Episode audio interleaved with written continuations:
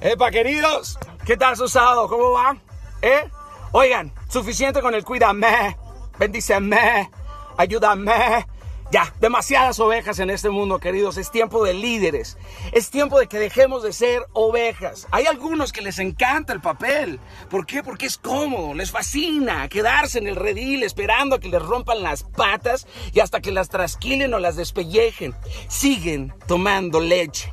Querido, si en este mundo no cambias de borrega y no te preparas con las herramientas de lo alto, no te toca otro destino más que ser devorado por los lobos en este mundo. Hay un testamento y en ese testamento hay una herencia para ti y solo aquel que se prepara con esas herramientas va y reclama lo que es suyo.